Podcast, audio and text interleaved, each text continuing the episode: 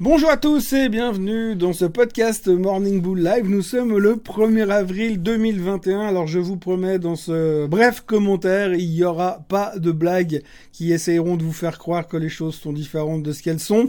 Euh, tout est vrai, ce n'est que mon opinion, mais tout est vrai à l'intérieur. Donc euh, la journée d'hier aura été euh, assez molle. On sent bien qu'on est en train de s'approcher de D'abord, c'était la fin du mois, mais on s'approche aussi du long week-end de Pâques. On sent que les gens sont un peu, un peu fatigués, on a un tout petit peu marre, et puis peut-être que la météo clémente euh, pousse les gens, euh, j'aurais envie de dire, euh, l'année dans une année normale, je vous aurais dit, ont envie de rester sur les terrasses, mais cette année, c'est un peu compliqué. Néanmoins, eh bien, on sentait un petit peu une certaine mollesse dans le marché en Europe on a pris la position inverse de ce qu'on avait eu euh, mardi dernier. Donc mardi, on était super bullish, super optimiste, plan de stimulus, plan de vaccin, tout allait bien, c'était génial. Et puis euh, ce matin, enfin hier matin, plutôt, on était un peu timoré en se disant oui, mais bon, les confinements, euh, et puis le stimulus, on savait, blablabla. Résultat, le marché a pas fait grand chose.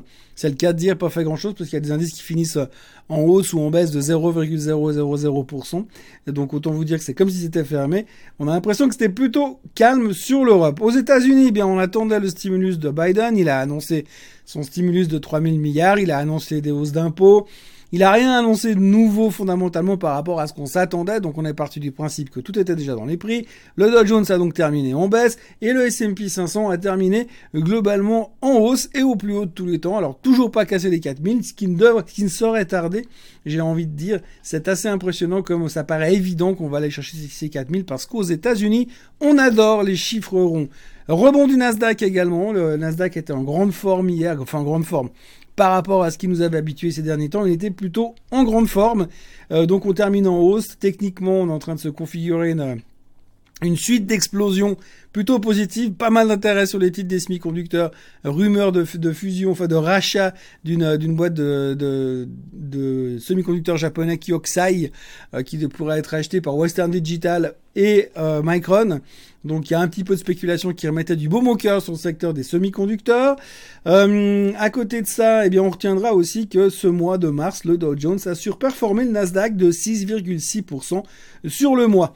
Donc sur les 50 dernières années, c'est la 19 fois seulement que ça se produit où le Dow Jones surperforme d'autant euh, le Nasdaq euh, sur 600 mois. Donc c'est pas rien du tout, c'est monstrueux. Euh, on voit clairement que le Nasdaq c'est juste des accidents de parcours globalement. On est d'accord aussi que normalement, statistiquement, quand on a eu un mois comme ça, ça tend à se prolonger encore un mois, mais de manière moins importante, à savoir la surperformance du Dow Jones devrait se refaire encore une fois euh, se, reproduire encore une fois en, avril, mais de manière moins, euh, moins nette et moins importante mais ça reste que du euh, backtesting puisque on sait bien que ça ne vaut rien. On sait bien que le mois d'avril est un bon mois statistiquement parlant, mais on sait bien que statistiquement parlant en ce moment, ça veut pas dire grand chose.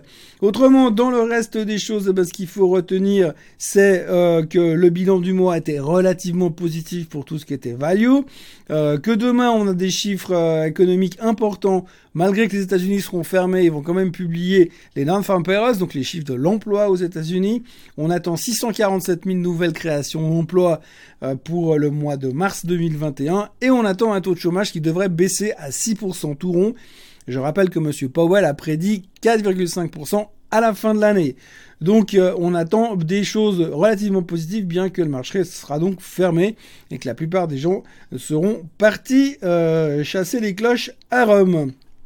Autrement, ce qu'on peut retenir, c'est la mise en bourse hier de Deliveroo en Angleterre, qui était juste une catastrophe. 26% de baisse par rapport au prix d'émission. Ça veut juste dire que les gens n'en voulaient pas, qu'ils ont été clairement beaucoup trop alloués. Et euh, c'est vrai que bah, si on fait juste une réflexion rationnelle à deux balles, on va partir du principe que les gens se disent que l'on va finir par rouvrir un jour, que euh, les États-Unis sont déjà en phase de réouverture, que finalement ça va se faire la même chose en Europe, et puis que du coup, quand ce sera ouvert, eh bien vous aurez certainement plus envie d'aller au restaurant, vous mettre autour d'une table pour discuter avec vos amis, plutôt que de vous faire livrer de la bouffe tiède dans des boîtes en carton. Enfin, c'est une, euh, c'est une façon de voir, mais c'est un petit peu ce que je pense quand même. Donc, Deliveroo s'est fait exploser hier à l'ouverture et ça faisait un bon moment que c'était pas arrivé. On notera aussi que dans la foulée, euh, on est aussi dans une période où les SPAC n'ont jamais été aussi populaires. Jamais autant de fric n'a été levé euh, dans les SPAC que euh, depuis euh, la bulle Internet de l'an 2000. Donc on est un peu dans le même mood quand même. On va dire c'est pas pareil parce que cette fois c'est différent. Et puis ça nous rassure, mais globalement c'est pas non plus très très rassurant à mon sens. je terminerai sans idée aujourd'hui parce qu'on a la veille d'un grand week-end. Donc Concentrons-nous sur euh, le repos et euh, le laziness pendant quelques jours. Euh, pour ce qui est des, questions du jour, la première question, c'est une question qui est liée au, à un Nasdaq. Qu'est-ce que je pense de l'ETF Lixor Nasdaq deux fois leveragé donc la personne me dit qu'il est très confiant par rapport à la performance historique. Par contre, on parle de beta slippage qui sont défavorables à ce type d'ETF. Alors, c'est des produits structurés les, deux, les, les ETF leveragés. Donc, ce qui veut dire qu'il y a des coûts de, de restructuration à chaque fois que le mouvement, euh, il y a des mouvements sur le titre. Et puis, comme c'est pas des trackers qui vont faire du point A au point B et monter directement, il y a des réajustements de, de position à l'intérieur, ce qui font que ça coûte un tout petit peu d'argent. Ce qui veut dire que plus vous allez garder longtemps votre ETF à la hausse ou à la baisse sur n'importe quel produit leveragé, plus vous aurez des impacts de, de différenciation de performance négative. C'est-à-dire que plus vous allez rester longtemps sur un tracker leveragé, puis si l'indice il fait x2, ben vous n'allez pas faire 200% de performance, vous allez faire un peu moins, voire beaucoup moins selon la durée que vous avez, parce qu'à chaque fois il y a des réajustements qui coûtent et qui font perdre un petit peu de performance. C'est pareil à la baisse et c'est pareil sur n'importe lequel de ces produits. Donc c'est vraiment des produits, en résumé, qui, sont, qui doivent être utilisés uniquement pour faire du court terme. Quand je dis court terme, c'est quelques jours, quelques semaines maximum, mais à mon avis pas plus, sinon vous aurez des grosses déceptions au niveau de la sous-performance et des expectations, des attentes qu'on peut avoir sur ce type de produit. Deuxième question, je souhaite compléter mon portefeuille et investir dans les matières premières euh, pour du moyen terme, pour quelques mois. Je m'interroge sur les points suivants. D'abord, quel est selon vous le meilleur format d'investissement sur l'or et quel ETF recommanderiez-vous pour jouer l'or? Alors la réponse il y a une réponse pour les deux.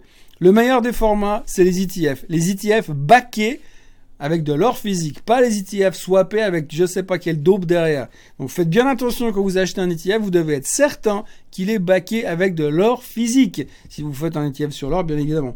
Euh, il y en a pas 150 000, hein, mais en tout cas le plus connu c'est le GLD, le plus connu, le plus gros aussi. Le GLD a 100% d'or physique stocké dans un coffre quelque part à Londres. Euh, je peux vous donner l'adresse et le, code d'entrée euh, sur euh, message privé si jamais. Et puis de l'autre côté, eh bien on a on a une, une, garantie comme quoi si jamais il y a un problème, eh ben on peut toujours se faire rembourser sur l'or physique. souvent les gens qui jouent l'or physique se disent ouais mais moi j'ai peur parce que je joue l'or physique parce qu'un jour le, le, système économique va s'effondrer. Alors justement, si le système économique va s'effondrer, il vaut mieux pouvoir à ce moment-là toucher l'or physique à la fin. Donc en résumé, euh, le plus simple pour faire ce genre d'opération, surtout sur le moyen terme, parce que si vous faites du physique, aller stocker de l'or pour le revendre dans 6 mois, c'est un petit peu compliqué.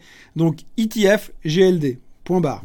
Existe-t-il un ETF en matière première qui permettrait de jouer à un mix or, argent, cuivre? J'en sais rien du tout.